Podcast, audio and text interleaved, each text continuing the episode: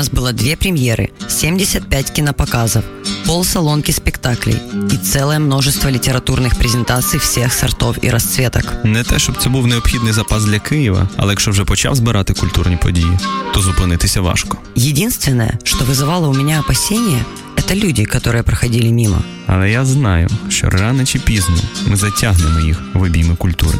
Гонзо Ефір з Тетяною Кісельчук та Євгеном Стасіневичем. Слухайте в ефірі Радіо Земля щосереди, опівдні та в подкастах на сайті OFR.FM. Повні ясли відбірної української музики. Радіо Земля на OFR.FM. Всім привіт, друзі! Це Old Fashion Radio, Гонзо ефір, середа, 12.00.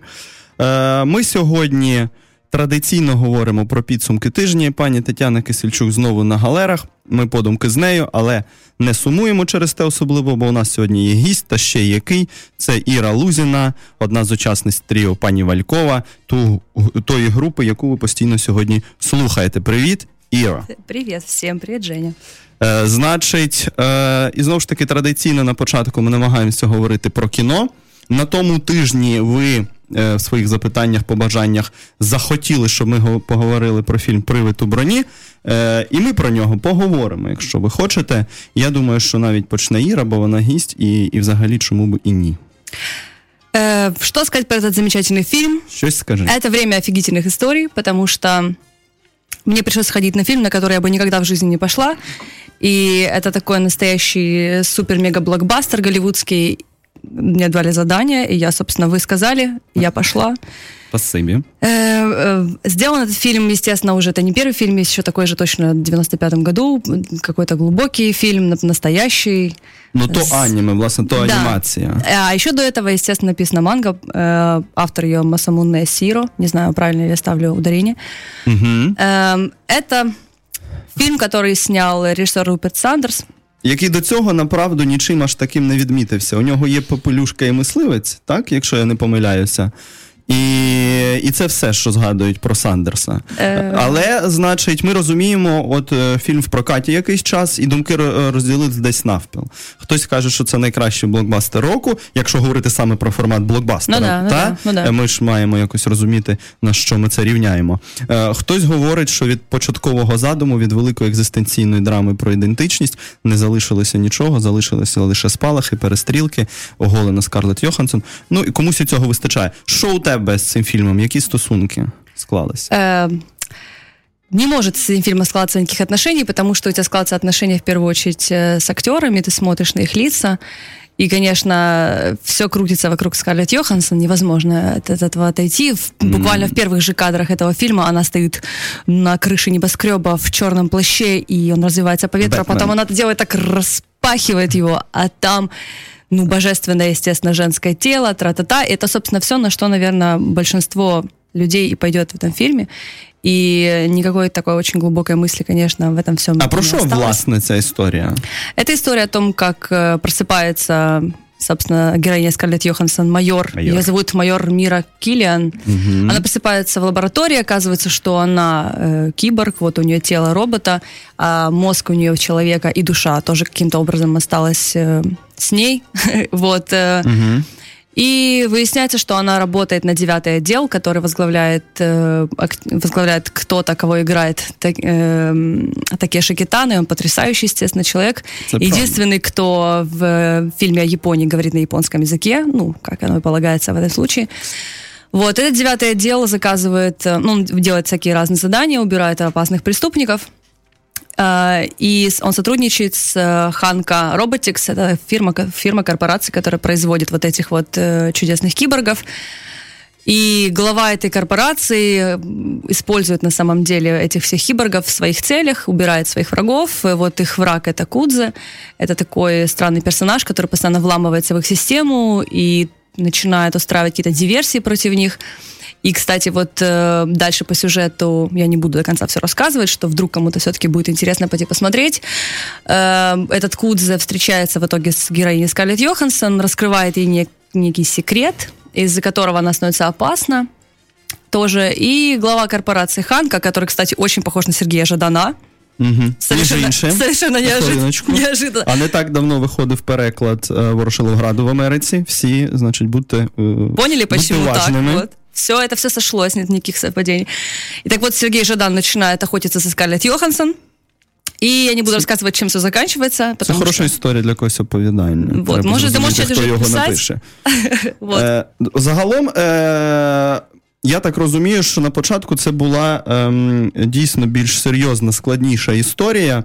Не тільки про, про штучний інтелект, скажімо, штучну свідомість, так? Тому що Скарлетт Йоханссон, її героїня, це не, штучний інтелект. Ну вона там зазнає, вона е, переживає катастрофу, так, і потім, щоб її врятувати, власне, мозок, який тепер можна перезаписати на якісь плати, перезаписати повним певним способом, поміщають в це таке досконале кібертіло. Ну, это настоящий мозг, на самом деле. Так, а вона залишається людиною. Це проблема з її ідентичністю, коли вона намагається постійно зрозуміти, хто вона ж насправді, що її, що її більше визначає, детермінує зовнішнє чи внутрішнє. Так це в, оригінальних декораціях виглядало куди складніше і цікавіше, вочевидь. Так, Ну, 100%, бо, да. була оця історія, і багато хто на тому наголошує, що у нас затратилася е, в назві е, певна суть, е, де йшлося про протистояння духу і плоті, скажімо, так, Ghost and Shell, англійська версія дещо ближче. Привид у броні е, достоту е, без так звучить е, на, на, на взірець екшену якогось, так, і, і не натякає на жодну драму. На самом деле это тысяч-тысяч и Скарлетт Йоханссон на самом деле называется. Для тебе, Я да? думаю, это так правильно сказать. Е, Бачиш, всі ще, окрім того, що всі відмічають таке, що Кітану, Жюліет Бінош, яка О, да. грає, О, да. е, значить, теж е,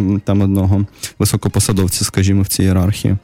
Е, всі відмічають роботи постановників, художників. Очень красиво, очень красивая Що картинка. неможливо це відірватися Это візуально. потряса- да, очень красивая графика, э, прекрасный футуристичный город с какими-то элементами, которые можно рассматривать. И этот город за основу взятый, взят явно Токио. Ну, для Киева это все еще футуристичный город, и сейчас Токио. Э, очень красивые интерьеры, на самом деле, такие с- полные символизма, интересно это рассматривать. И, конечно, очень... эм, очень яркая ситуация. Э, Художники по костюмам поработали просто потрясающе. То есть любая ткань, даже какая-то ерунда, типа вот робот лежит на столе, в лаборатории накрыт какой-то тканюшечкой, и это совершенно архитектурное произведение искусства. То есть э, вот визуальная картинка, опять же, роботы-гейши, знаете ли, очень красиво все Ну, сделано. дійсно, на фоні багатьох панк е, таких ем, е, ну, у, е, фільмів в жанрі такого технотрилеру, скажімо, чи е, м, того, що можна е, вести з текстів, скажімо, Геймана, чи Стівенсона, чи Філіпа Діка. Е, кіберпанк. Ото і та е, багато хто говорить, що світ часто досить умовний, е, йому не віриш. Е, він може бути добре вигаданий, але е, ну якось не, не чіпляє тебе. Натомість, в приводі у броні ми бачимо світ дуже схожий на наш. Там Ну є да, автомобілі, да. там Да, немає конечно. карколомної Там зброї. Так. Е, і, і це всім сподобалося також. Ну, багатьом принаймні сподобалося. Е, звісно, що це Скарлетт Йоханссон, про яку ти вже сказала. Е, її оголеність така Вирізали прикрита, не прикрита. Да, по-перше, там якась підрізана лесбійська сцена, я обурений. Я тоже очень удивилась. Я думала, что я все-таки вот, вот сейчас нас случится, но нет. А, а по-друге, всі кажуть про певну фетиш, фетишизацію цієї конечно, історії. Так конечно. що е, з одного боку ми постійно спостерігаємо за, за вигинами її тіла і не можемо відірватися. А потім е, раз наступний кадр а нам покажуть, як і показують, як знімається частина обличчя, частина тіла. Но оно не выглядит І щось я скажу. відбувається з, з, з, з, з сексуальністю цього образу. Він де, десексуалізується Ну да, таким да. чином. Та? Да. І це теж такий крок, ну, е, е, крок наступний. Вони не просто зіграли на її відвертій е, симпатичності, Ну так? да. Е, але й пішли далі. Ну а що стосується кастингу, тут теж е, великий скандал. Чому, чому не азіатка? Е, Чому ну да, это япон... мозг японской духу? в голове почему-то Скарлетт Йоханссон. А, але от е, тим, хто в іншому таборі, я так розумію, подобається думка, що це якраз про глобалізацію. Це про те, що історія розказана в тій, е, в тій манзі, в тому аніме, так вона не стосується тільки Азії, тільки одного міста азіатського. вона тепер е, повсюдна. так? І там є таке Шикітано, а є актори е, з ни Данії. одного чернокожего актера, кстати, Е, нету. Оце момент. А вот Так, так, це важливо глобализации только что рухнула. Тільки що вона на выстраивал, ваших выстраивал. очах е, Пытался рухнула. защитить, но нет, видишь. А, а нет. цікаво, я не, не, не, не задумувався над цим, а- а й правда, ти, ти тоньше, значить, відчуваєш ці речі. Е, тому, бачите, отак нам виглядає привид у броні. Е, тобто в кіно його можна подивитися, вочевидь, якщо дуже Можно. хочеться. Нужно брать с собой компанию. Это киноаттракцион Да, и такие. пойти повеселиться, да. Влетят в тебя осколки роботов. Если в 3D пойти, так там вообще Ага. ты прямо в этом Можно. огне сидишь весь. Поэтому, да, нужно идти развлекаться. Так, конечно, это трата немножечко времени для тех, кто Це не ожидает те, що глубины. драма. Нет, глубин там ждать не стоит. Окей, е, отак нам виглядає е, цей фільм е, Сандерса. А тепер я хочу розповісти вам про ліки від щастя. Я подивився хорор. Я давно хотів подивитися хорор в дитинстві, в юності я страшенно це любив, а потім вони мене почали розчаровувати. І тут Гор Вербінський. Е, Людина, яка колись нас так налякала дзвінком, а пам'ятаєте, що дзвінок це було дійсно дуже страшно. Да, і навіть на тлі японської екранізації, і на тлі книжки, яку я читав, він все непотрібне відрізав тоді в тому фільмі, вибудував таку систему лейтмотивів цією Самарою, з водою, з колодязями. Це просто було після того було неможливо заснути. Е, звісно, потім з ним з ним трапився е, проект Пірати Карибського моря. Е, і це важливо, це вже віха в кінематографі. Ми також за цим слідкуємо, хоча щоразу це, це, це все менш цікаво. Але Гор Вербінський через багато років е, повертається до горору. І такого, знаєте, непростого, я б сказав. По-перше, непростого, бо його тривалість він до стобіса довгий. Це дві з половиною години. Це тільки Гор Вірбінський міг собі дозволити е, закатати хорор в сучасних умовах з таким хронометражем. Так? І навіть після провалу е, отого фільму з Дженні Депом е, Рейнджер. е, Самотній рейнджер, якщо я не помиляюся. Навіть після провалу ми так розуміємо, що його це не стримує. Він все одно продовжує робити так, він хоче. Це важливий момент. Про що картина? Е, є, значить, корпорація, є такий змучений е, невротичний герой, е, і має зараз в цій корпорації відбутися злиття велике. Е, і йому це на користь, і всім на користь. Але начальник десь поїхав в Альпи в санаторій і загубився, а потрібен його підпис. Але він присилає лише лист і каже, що всі ми хворі, людство хворе, знаєте, і мені тут добре, і треба лікуватися, і нікуди я не поїду. Е, ну що робити? Цей молодий, а на нього ще є і компромат там ем, дуже несимпатичний. Йому треба їхати в Європу і забирати того дядька з санаторію. Він, звісно, їде, але як тільки ми побачимо цей санаторій, ми розуміємо, що з таких місць, звісно, не повертаються. І про це, про це йому і будуть казати всі герої, е, всі ці пристарілі чоловіки жінки, які там грають в теніс, розтягуються е, десь на травичці біля санаторію. Е, і далі починається от що: з одного боку, готичні декорації. Бо ну, лікарні, підвали, а це ще не просто лікарні санаторій, це такий замок, який стоїть на горі. Просто десь в швейцарських Альпах, вочевидь. Е, ми це розуміємо. Е, плюс з'являється легенда, не менш готична, що два століття тому тут жив барон і взяв собі за дружину свою двоюрідну сестру чи кузену. Е, а народ здивувався.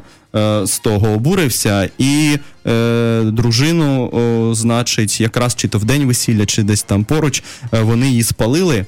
Але як стане зрозуміло згодом, не просто спалили, а ще й вирізали дитину, яка в неї всередині була, і втопили в підземному озері. А, чому це важливо? Тому що підземне озеро, вони всі там п'ють води, вони їдуть як в Моршин туди, на води. Е, значить, вони п'ють, вони купаються, парові ванни, і ми ж одразу з перших кадрів розуміємо, що і з водою там великі проблеми, а потім ще ці вугрі з'являться, які постійно шмигають в тій воді. Одним словом, все на купу.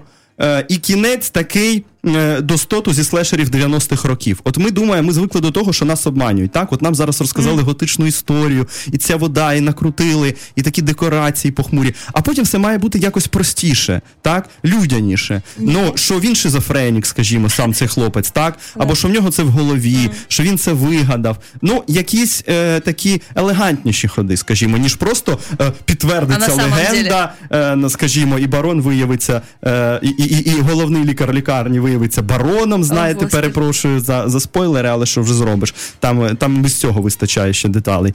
І, і в цій наївності є певний шарм. Е, Це так, як було в нашій юності. Ти дивишся, в тебе з'являються здогади на початку фільму, а наприкінці вони всі підтверджуються. Так і є. Е, але менше з тим, окей, є такі фінали добре. Е, є, є, є інші моменти, які насторожують. По-перше, хронометраж, але йому можна все пробачити, якщо нам цікаво, якщо все працює. Але Гор Вірбінський, е, по-моєму, е, бачить себе все ж таки не стільки режисером блокбастерів, попри свою кар'єру і е, фільмографію, скільки художником. Е, і тут небезпека. Да. Він починає вибудовувати знов складну систему лейтмотивів, як у дзвінку е, з цими кулерами з водою, е, з каналізаціями, з балериною. Мама головному герою е, по- по- подарує таку статуеточку перед тим, як він поїде. Там буде балерина крутитися під музику. Потім цю музику буде наспівувати дівчина е, в цьому санаторії. Сама дівчина буде намагатися танцювати як балерина. І все вона- і все, наче воно доладно, все. Е, Все є, але цього страшенно багато. Оцих лейтмотивів, е, так вони провалюються періодично, про щось він просто забуває. І це нормально для фільмів жаху. Так, він працює, е, це жанрове кіно, ми маємо це розуміти. Е, Просто що він з претензіями іншими. Так, і дві з половиною години виходить перед нами такий не, недоарт, спрацьований в жанровому ключі, без сумнів, з, з певними знахідками, зроблений е, міцною рукою Гора Вірбінський. А, але те, що не можна пробачити цьому фільму абсолютно, він не страшний. О, Він не страшний. Сколько смотрел, что времени? Дві з половиною години. Боже. Е, можна все, дійсно, і хороші коридори, які на- нагадують купу інших фільмів. Взагалі він цитує все на світі: від Даріо Ардженто до, е, значить, зачарованої гори Томаса Мана, е, у цей санаторій на горі. Багато кіноцитати для тих, хто любить розшифровувати. Е, це прекрасна можливість повправлятися в цьому. Так, і, і, і, і, і є почерк, і, і хороші актори. І, і, і начебто все нормально. Але правда, те, що не пробачається, він не страшний, не, не бере, не, навіть не коли фінал, а і коли він намагається нас е, е, витончено лякати, він все ж таки лякає не, не, не за рогу вистрибаючи на нас. Е, він лякає е, гарно, але нам не страшно. Е, І одним словом, е, кіно цікаве, врешті. Не можна сказати, що це провал, не можна сказати, що не, не вдалося. Але амбіції Гора Вірбінського, це бажання все з усім заримувати і, і, і вистрибнути, хоча б на голову жанру, якось грає проти нього. А з іншого боку, додає чогось цікавого. Одним словом, мені важко його і радити, і, і сказати, що мене він страшенно розчарував. Так, не дзвінок, без сумніву, не дзвінок. Але ну можна подивитися. Можна подивитися і подумати, може, як не треба робити, і, і в який момент свої амбіції треба пригамувати, а все ж таки е, спрацювати за правилами жанру, скажімо. Та? Е, ми маємо перерватися на невеличку музичну паузу. Залишайтеся з нами. Е, скоро будемо. Авангард сучасної української музики. Радіо Земля на OFR.FM.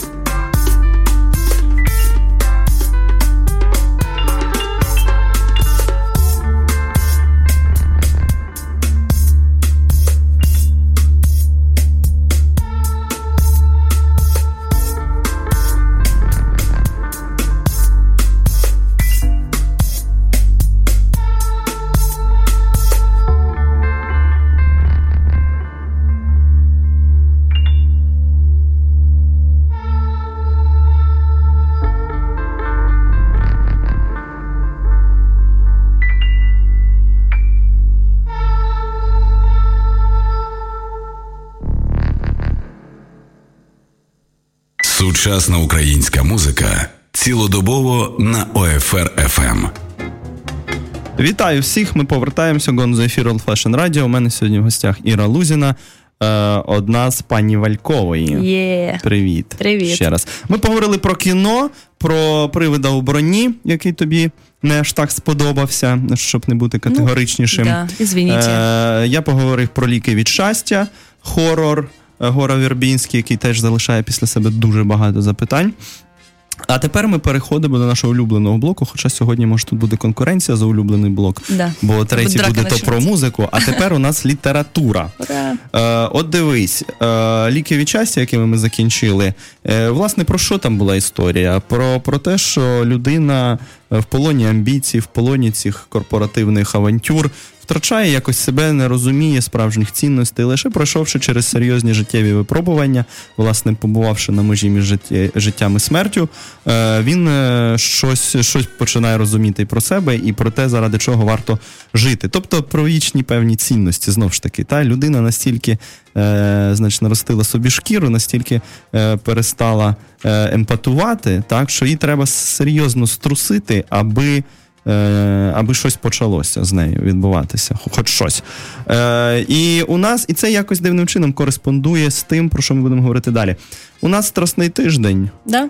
Е, вже середа, скоро п'ятниця, там і неділя, і Пасха. Так і я вирішив, що ми з тобою поговоримо про ті книжки, про ту художню літературу, яка базується на євангельських сюжетах. Е, якраз е, ці книжки про вічні, скажімо, цінності, вічні, принаймні з точки зору е, християнства як такого. Е, я думаю, у всіх є такі улюблені книжки е, Хоча б одна-дві, але є, може, найулюбленіша, або така, яка видається еталонною, або чомусь вона подобається найбільше. Про свою я скажу пізніше. Е, І це може бути не одна насправді книжка, якщо ти хочеш. Але о, розкажи своє, е, свою історію про, про такі книжки. Чи є вони в твоєму житті? Есть, есть такие книги, есть, э, есть любимая книга «Автобиография йога» Парамаханса Ягананда, но я не буду о нем долго рассказывать, это такая Ага. тоже классика. Это книга о доброте, на самом деле, но в такой тоже довольно легкой повествовательной форме. Тобто, попри те, що він йог, ти там бачиш і щось від християнства. Скажімо, Абсолютно. так? Ну, так бы йог, это очень глубокая сейчас тема, мы сейчас разойдемся Ага. надолго. Э, йога это, в принципе, просто способ э, работы, но это все об одном и том же, я думаю. И э, книга, которую я хочу рассказать вот подольше, Так. это, так, это Мишель Турнье. Ой-ой-ой, Да-да-да, Каспар, Мельхиор и Бальтазар. чудова книжка. Та книжка, да. Загадочно улыбается Евгений Стасиневич. Потрясающая книга. Случайно мне упасть в руки не могла. Это только Стасиневич может порекомендовать такую книгу. Да Но она ладно. очень крутая на самом деле. Это история, мы сюжет же рассказываем, верно? Е, Вкратце. та, а що, що ти знаєш про турніє? От е, є якісь відомості, скажімо. Може, хтось якимсь дивом не, не чув ще про одного з найбільших письменників французьких другої половини ХХ століття. По-перше, він гонкурівський лауреат. Так?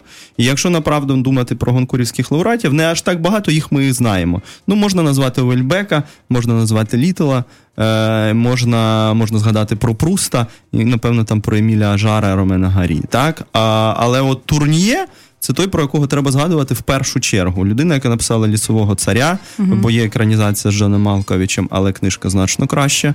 Е, він написав ще роман Метеори і варіацію на тему Робінзона Круза чудову.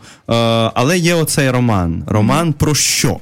Іро. Это роман о том, как три царя, собственно, они же волхвы, пришли поклониться младенцу, который родился в Вифлееме. И эта история рассказана от имени каждого из них, то есть мы узнаем э, как бы всю историю каждого, травму каждого, который получил... Як вони вирішили пуститися в Как мандрівку? случилось, да, так, что человек, что человек бросает все свое царство государство и едет э, в пустыню, грубо говоря, вообще в никуда. И там рассказывается история каждого. У кого-то это любовь к женщине, у кого-то это причина всего этого, это любовь, к- любовь к искусству, и он собирает эти произведения по всему миру. У кого-то это ну, человек политический беглец, скажем так. И эти все три царя, как участники этой, ну, любой, любой картины поклонения волхвов, там стоят эти цари с подарками, ребенок, Иосиф, Так, Мария, обязательно еще есть там животные, потому что дело идет в хлеву, происходит. Віслюк, віл. Да, и там э, в этом книге тоже есть рассказ и от имени осла, и от имени этого Так, вала. Это так. просто потрясающе. Я сейчас расплачусь прямо здесь. Вот, э, эти Я три царя... нагадую, з нами Іра Лузіна, вона музикант. І це поэтому їй можна мотивовано. плакати. І просто сидить на місці Тетяни Кисельчук, яка істерики нам закочує постійно. Ну так вот, сейчас я тоже это сделаю. Э, они в итоге встречаются царем Иродом, который им рассказывает еще, еще более грустную историю свою. И, собственно, он озабочен поиском наследника и говорит, ребята, я тут слышал, царь должен родиться, вы mm-hmm. пойдите, пожалуйста, найдите, и мне покажите, расскажите. И вот эти трое э, царей встречаются в итоге с, э, с, и со всем святым семейством, встречают также архангела Гавриила, который приходит, и это просто невероятная история, конечно же. Каждый из них получает из этой встречи ответ – на свои вопросы, причем получают он их невербально, естественно, ребенок не может разговаривать, он еще совсем маленький, но они вот просто глядя с сердца этого младенца получают, принимают от него эту информацию невидимую и трансформируются внутри, каждый из них. Вот, в конце, э, после этой встречи они идут ошарашенные, встречают еще четвертого участника всей этой истории, главного героя, можно назвать его четвертым главным героем. Так, вот а он в итоге ж... становится самым главным героем, как по мне, угу. потому что это человек, который избалован жизнью, и он ищет легкости и сладости, он, собственно, отправляется тобто, за этим. по суті, четвертий волк. Четвертий волк, так. Он, Ми ж, он... Давай тут зробимо маленький відступ, скажемо, що в Євангелії, по-перше, не в усіх Євангеліях навіть згадка є про волхвів, ну, а да. по-друге, рівно одна фраза Одна строчка, є. що прийшли, мол, подарили. Прийшли, подарували і пішли. І далі великий, ну якийсь корпус текстів світової літератури крутиться довкола доль цих героїв, mm-hmm. і періодично хтось про них думає, звідки вони прийшли, чому, куди вони а пішли. Тут ціла Це один з найтаємничіших героїв насправді Біблії, якщо mm-hmm. подумати, нового завіту. І тут про них. Але турні, я так розумію, йде далі, і у нього ще четвертий з'являється. Он его специально вводит, как человека, вот опять же, ориентация у него была на легкость, на свободу, на сладости. Попал он в итоге э, в соляные копии, в рабство. В общем, и это как раз тот человек, который больше всего перетерпевает всяких физических ужасов, э, mm-hmm. но в итоге он и получает самую высокую благость. Uh-huh. в конце всей этой истории. И, в общем, эту книгу надо рекомендовать читать всем. Я прямо сейчас это сделаю, пока не плачу еще. Значит, це Мішель Турньє, Каспар, Мельхіор і Бальтазар, так? Да. А, Ти щось схоже е, читала, ну от зі світу нового заповіту, скажімо, щоб тебе вразило такою ж мірою, ні? Наверное, ну вот, вот книга, книга Ягананды, пожалуй, ага, такая ну, же. Це такі, Басили, но это, угу. да, это другая, другая штука, но... Окей, да, Турніє це прекрасно. Радий, що ми озвучили цю книжку. Я теж думаю, що ми якось мало говоримо про Турніє. Ми про багатьох дуже мало говоримо. Але ну в випадку з Турніє це, це важко нам пробачити як читачам, як читачам, які хочуть читати хороші книжки. Я б хотів сказати е, про інший, вочевидь, роман. Е, ми колись вже з Кісільчук говорили тут про роман Агніц е, Крістофера Мура, і це направду е, найсмішніша історія про Христа, про його молоді роки, про те, як воскрешають його друга дитинства, і той намагається згадати, як це було. Це дуже смішно і і, і пронизливо по-своєму, і це не є богохульством в жодному разі. І ті, хто вже почитав, але або ще почитають Мура, вони це зрозуміють. Я хочу сказати декілька слів про роман Джозе Сарамаго Євангелія від Ісуса.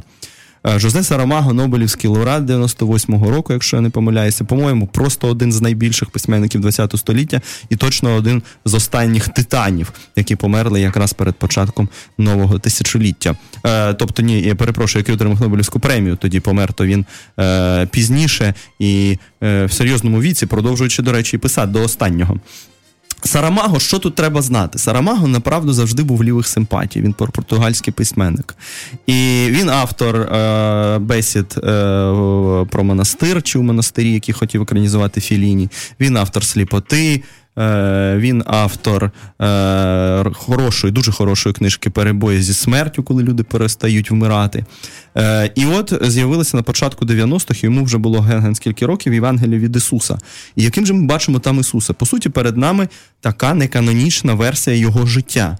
Але е, що е, цікаво одразу, ми ж не знаємо, що Ісус робить приблизно до 30 років. Та Це те, що постійно хвилює письменників. І тут ця реконструкція є, як він е, як він, е, його стосунки з батьком дуже непрості, який помирає, а Ісус починає, е, дізнаючись про певні е, вчинки, батькові починає переглядати цю фігуру. І тут починається оцей його.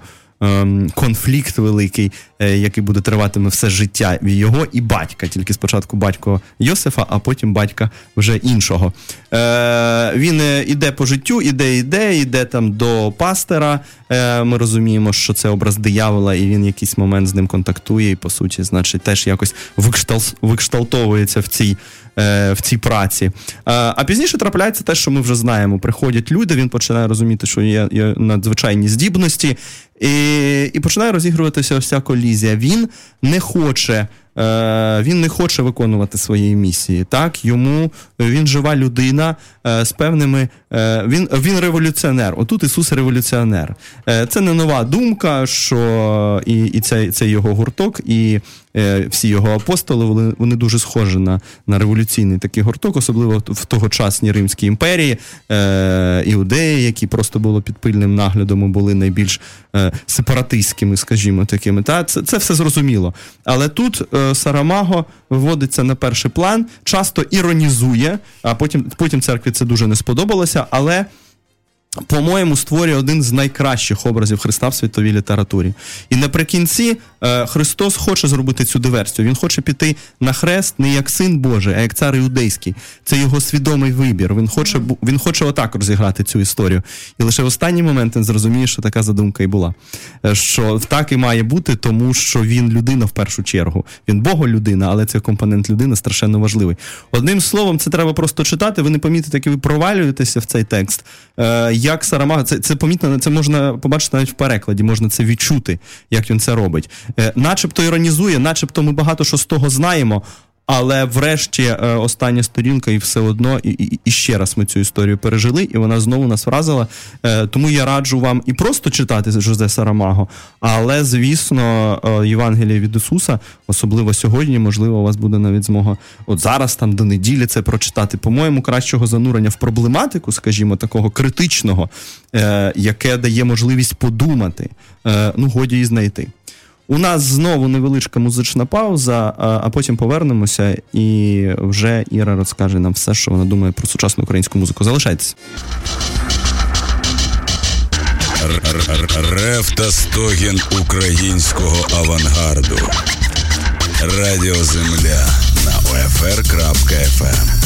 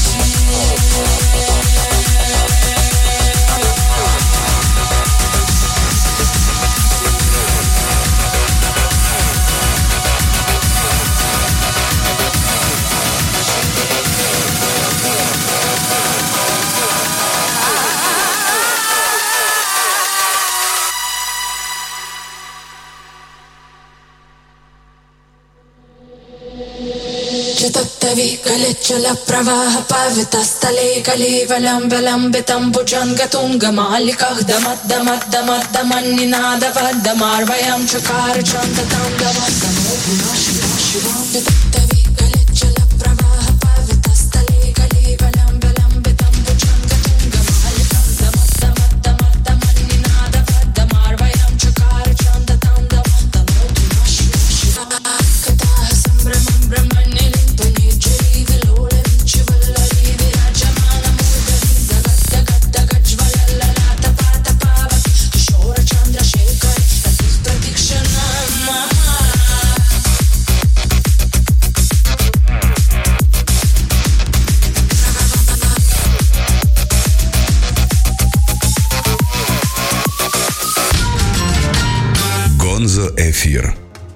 Привіт, друзі! Знову Гон за ефір Old Fashion Radio. З нами сьогодні Іра Лузіна з пані Валькової. Привіт, привіт, привіт. Іра. Привіт. Значить, дивіться, ми переходимо до музики, і саме тому, і не в останню чергу, саме через це з нами Іра сьогодні. У нас там багато що нам треба обговорити, але є питання.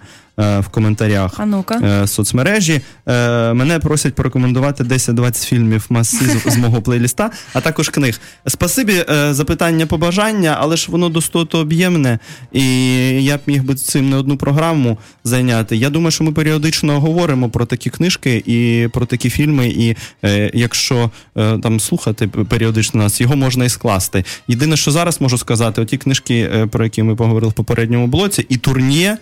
Е, І, інші романи Турні так само, особливо Лісовий цар. І Сарамаго е, так само не тільки Євангелія від Ісуса, а також бесіди про монастир і сліпота, скажімо, і рік смерті Рикардо Рейса. Це обов'язково для прочитання. Що стосується фільму, якщо прив'язатися до сьогоднішньої теми е, і, і, і до фільмів жахів, скажімо, мене колись дуже вразив. Не знаю, чи бачила ти фільм цей Іра, французький фільм Вони.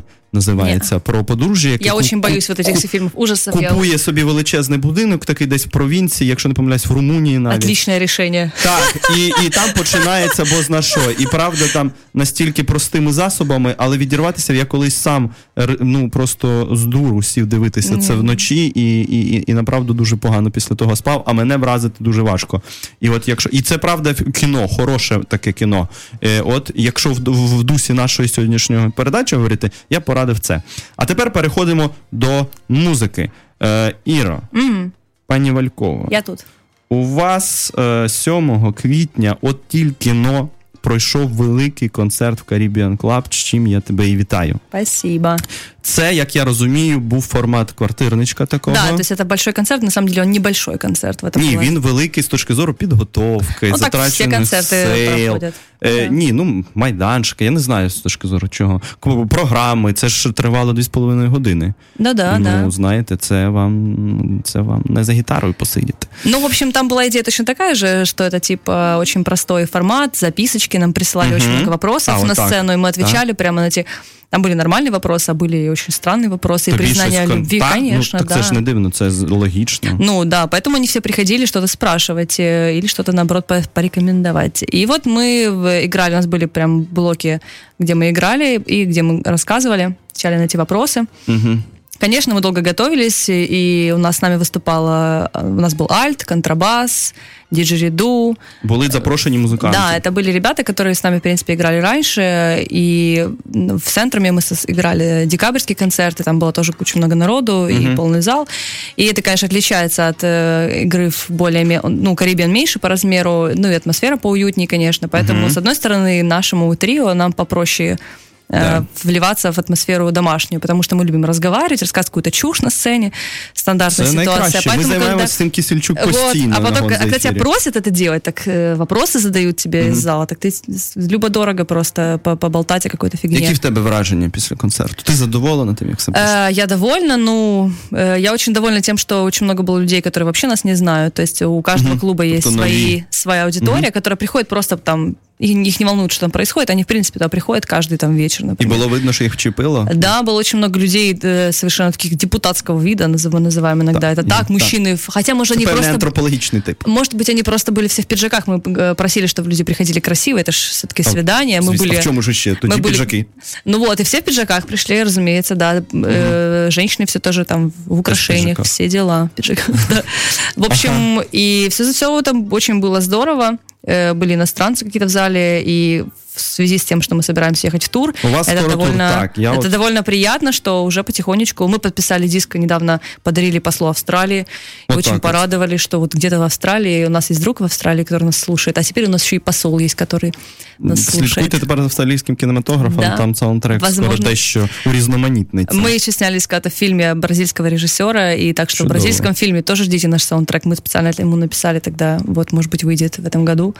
Клас. Іра, пані Валькова їде в тур. Ти вже сказала, ви почнете з Хельсінки, Да. е, потім буде Європа, м, якась кількість країн. Яка кількість країн? Пока только три. Це, це нормально, по-моєму. Но мы едем на бусе, как настоящие так, музыканты. без запрошених музикантів, тільки только- вас только троє, настроє, ти, наш Іра, директор. Даша. Наш директор Оля Иванова, потрясающий Мгм, человек, так. и водитель будет пятым человеком. дай мы, бог. будем, мы будем все веселиться в дороге, покрываться пылью и терпеть тяготы и лишения музыкальной Але жизни. це ж заради прижиттєвої слави Кай- і это, за- входження в это ради пантеон. опыта. Это ради опыта. Не знаю, сколько это введет нас в, в, в зал Так славы ви рок-н-ролла. вже там, по-моєму. Ну, про це ми зараз поговоримо. Ну так, А, польстил немножечко. Ладно, Та ладно. ладно, е, м, чого вже там? Я ж за правду.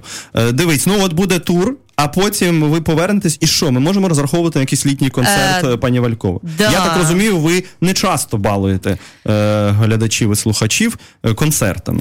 Мы в Киеве бываем не часто, да и нет какой-то цели играть тут бесконечно, можно очень быстро надоесть публике, и Ага. опять же, что ты будешь новое им показывать. Мы поэтому на каждый концерт что-то новое готовим, как на этот был новый сюрприз, новая песня, очень довольно-таки интересная. И будет летний концерт, мы приедем в конце, в, в середине июля, и, скорее всего, конец июля, начало августа, мы отыграем какую-то очень интересную локацию, найдем, мы еще подумаем. И это будет невероятно. Женя, приходите на концерт. Э, Спасибі, не- і я не пропустите прийду. все. ви повертаєтеся з туру і все ж таки робіть його.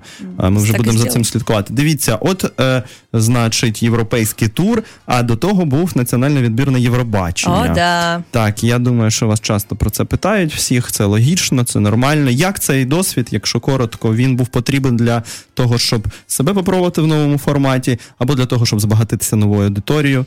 Е, Ну, що- що конечно, тут всегда найперше? телевизор это вся новая аудитория, потому что они же, э, люди все еще смотрят телек, как это ни странно.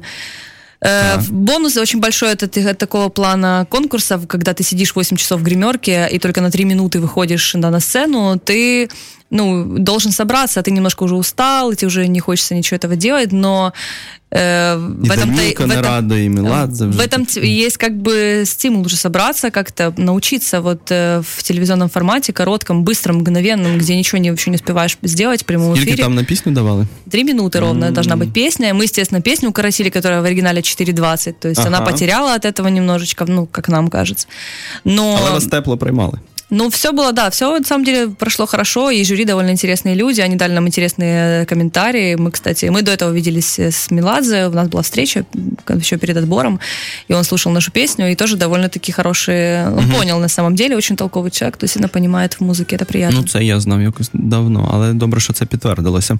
Е, значить, окей, е, Євробачення є. Е, ще колись спробуєте? Э, не знаю на самом деле, Да, посмотрим. Это как бы Чи ви было за те, такое щоб спо- закривати Это гештальти? было спонтанное решение, нас позвали, и мы так долго думали, и в итоге согласились. Посмотрим, что будет в следующем году. Не знаю. Что такое вопрос. Дивись, тепер давай вже до нашої української сцени, якщо так можна Ох, сказати, якщо ох. дозволити. Почнемо з чогось менш приємного, перейдемо, сподіваюсь, до більше.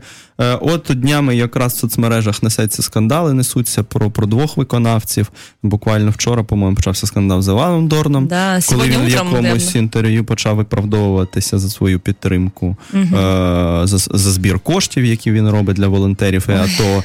І, і ну просто почав ну, задню включив, так би мовити. Та? А до цього е, знову зринув сансей, про якого говорили під час того відбору минулорічного, е, що він такий весь за мир і, і, і проти війни. А тут, значить, знімається в одному кліпі. Це був кліп Баста, якщо я не помиляюся. Так, знімається за е, з Чечеріною, з людьми, які відверто підтримують е, ЛНР, ДНР. І як так можна? Тобто Ой. йому готові пробачити, що він може бути проти війни. Це позиція людська. Але тоді чому ж ти з'являєшся на одних майданчиках з тими, хто точно за, за, за, Ну, да. е, за якусь із цих сторін, і, і не за нас, не, не на українському боці. От як тобі ця історія про, е, про хороших талановитих музикантів і е, отакі химерні е, політичні значить, переконання, чи просто значить, соціально-політичні Ну, переконання? надо понимать, что украинская музыка, она вся так была построена. Украинский слушатель, он в первую очередь оценивает не талант музыканта, не его там многожанровость, не экспериментаторство, не уникальность его текстов. В первую очередь все равно ну, мы так все устроены в этой стране здесь, что нас всех волнует политическая, политическая позиция человека, начиная там от музыкантов, артистов, заканчивая там Ну, нашими зараз, родственниками. зараз це вмотивовано ситуацією. Да, так так оно всегда так было. И, и я так понимаю, что это абсолютно нормально. То есть это не плохо и не хорошо для Украины, это просто нормально. То есть э, так вот исторически сложилось, что мы вечно в какой-то нездоровой атмосфере находимся с соседями, и вот, и, конечно, это просто нормально. Другой вопрос, что э, ну, нельзя как-то за этим всем терять голову немножечко и стараться просто задавать себе больше вопросов. Почему я сейчас так думаю, что изменилось за последние сутки, почему вдруг сейчас Дорна все просто же боготворили еще буквально недавно. Так, есть, цей э, кліп з повіями. Да, все вай, вай, вай. И тут резко как бы талант отошел на задний план, и вышла вперед вот эта позиция. Э, Это все очень здорово, но у меня вот есть два, две такие ремарки. Первое, что да, нужно включать голову, и, например, эм, есть у нас э, классные ве- просто метры, конечно, Океан Эльзы, это вообще невероятные чуваки, понятное дело, они много сделали для музыки, все, что мы имеем, это только Океан Эльзы, но идея в том, что... Славу, привіт. Идея в том, что э, я хочу сказать, что, конечно, все очень круто, но на самом деле они- давно-то уже экспериментов никаких у них нету, я имею в виду музыкальных, да, текстово тоже это все узнаваемо. То есть у Вакарчука есть свой стиль, есть вся вот эта тема, которую он постоянно транслирует, и, в общем-то, Ну, є ты его певний рух узнаешь. вниз, або Ти його- принаймні рівний вже. Ну вот и вопрос в том, что его-то никто и почему-то вот за это не, не, ну, не, не долбит там, а, а всех, ну, главное, что что у он, него говорит правильная правильные вещи. политичная Он говорит позиция. правильные вещи, вот что всех интересует. Но тогда давайте задавать вопросы, что интересует нас больше, музыка или, или это, да. музыкантов, То есть, если ты говоришь просто про музыканта, я не говорю, что нужно опустить эту позицию, но нужно иметь в виду, что он вообще-то и музыкант. А второе, что я хочу сказать, это очень важно, это базируется вообще на моем личном опыте общения с музыкантами. Если вам кто-то нравится как артист, э, никогда с ним лично не общайтесь. Просто не... Ну, Залишьте да, это вы можете познакомиться с ним, конечно, пожать ему руку, сказать, что вы его очень любите, но никогда не вникайте в его личную жизнь, в его какое-то мировоззрение. Вы просто будете разочарованы. Не стоит от музыкантов ожидать э, божественного чего-то, э, с- какого-то снисхождения, благости на вас. Это тоже люди, и Тут я погоджуся, бо так і з и, письменниками часто ну, то есть, відбувається. э, і- не нужно вообще этим заниматься. То есть, если тебе человек нравится, ну, просто с ним познакомься, Тобто но ти- никогда не вникай. Іра, пані Валькова, розділяєш для себе, ти, ти можеш абсолютно не поділяти політичних поглядів людини, і навіть якщо вони, скажімо, в агресивній манері викладаються, але продовжувати слухати Нет, я його. помню, я всегда помню Да. о том, что это Мгм. так. Но дело в том, что э, так может быть случаться у меня в жизни, что мне просто и не нравится, в общем-то, особо так музыка. То есть я, я не фанат. То есть они классные чуваки, я не спорю. Сенсей очень классный чувак, он технически потрясающий вокалист. Это Дорн просто невероятнейший чувак. Но это не значит, что я их слушаю там в свободное время. Так получается просто, что музыка мне это не очень-то и заходит. Поэтому у меня нет такого примера, что я сказала, вот, кстати, мне нравится вот этот музыкант, но он там политически як не совпадает. То есть это мне просто так везет. Я слушаю, наверное, только то, что мне где-то изначально резонирует. А вообще это всегда видно по человеку, что у него есть какая-то позиция, если ты с ним вообще общаешься лично, я имею в виду. Поэтому очень много, ребята, среди вас, людей скрытых э, сепаратистов, я вам так скажу, я сейчас всех напугаю прямо. Есть такие люди, напружилися. которые вот эти сейчас этой идеи национальной нашей, они очень хорошо прикрываются, а делают свои делишки.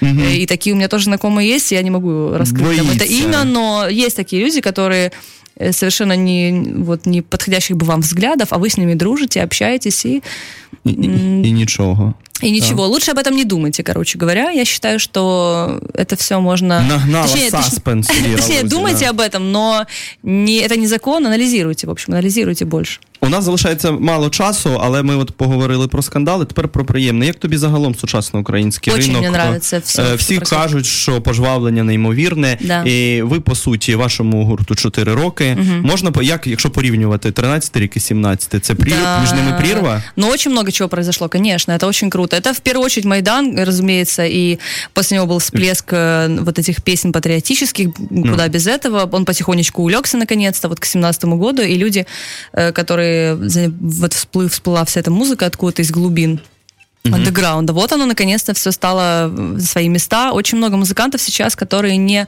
не копируют западных музыкантов. Это очень приятно. Раньше было как? Ты приходишь на концерт группы, где играют четыре пацана, и они играют Оазис или Касабиан. А сейчас такого нет. Ты приходишь, и ты понимаешь, что ребята своя какую-то свою тему гнут. Есть латекс фауна, потрясающие чуваки. Есть, э, скажем, там, курган агрегат. Да, так стебные такие у них э, есть штуки, но Хто ще є? Кого Е, для тебе є такий топ-5 тих, кого ти Ого, ну, от, топ-5. українських музикантів, гуртів, Есть топ-5. бендів? Есть, я очень люблю группу вагоновожатые. Так. Они, конечно, можно назвать их молодой музыкой, нет, нельзя, Та потому можна, они чому? уже такие... м, Вони в э, душі молоді. Они такие уже ребята с опытом огромным своим, э, но при этом они делают молодую, интересную музыку. Это очень крутые, крутые чуваки, и, безусловно, не последнее э, не последнее место занимают в моей жизни, а может быть даже первое.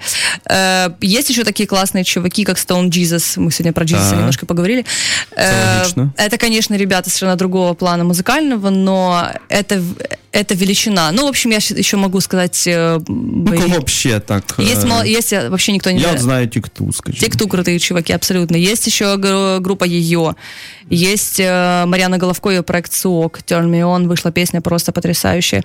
И Степан и Медуза, о боже мой, они снова возникли, и все очень ждали, когда они Тобто вернутся. багато і на Очень різні много. смаки. Абсолютно, это все Тобто разные навіть такої жанры. конкуренції, не сказати, щоб це була А конкуренція. ее и нет, ее Її и нема, нет. так? Ее нет. Це Каждый дуже- занимается своим делом, и главное ну, не останавливаться. Это очень интересно, что будет І які перспективи ти бачиш? Все буде, все, все на краще йде? Все буде добре. Ну, Тут, дай е, Бог. Це Славко прийшов. Е, да, він підійшов, ти ж сказала про політичні Да, погляди, да. він прийшов.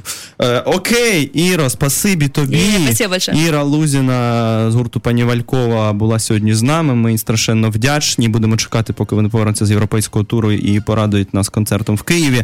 Е, мене е, звати Євгеній Стасіневич. Це був Гонзо Ефір, Old Fashion Radio. Залишайтеся з нами. Почуємось за тиждень. На все добре. Ура, пока, спасибо большое. Щасти. Авангард сучасної української музики. Радіо Земля на OFR.FM.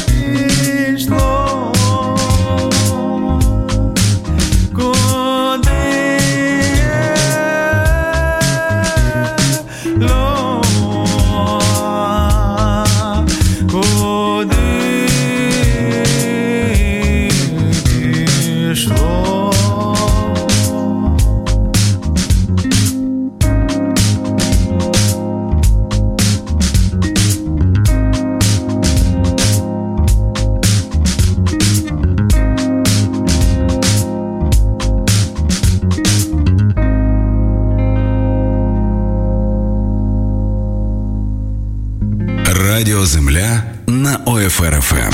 Гонзо Ефір з Тетяною Кісельчук та Євгеном Стасіневичем. Слухайте в ефірі Радіо Земля щосереди о півдні та в подкастах на сайті OFR.FM.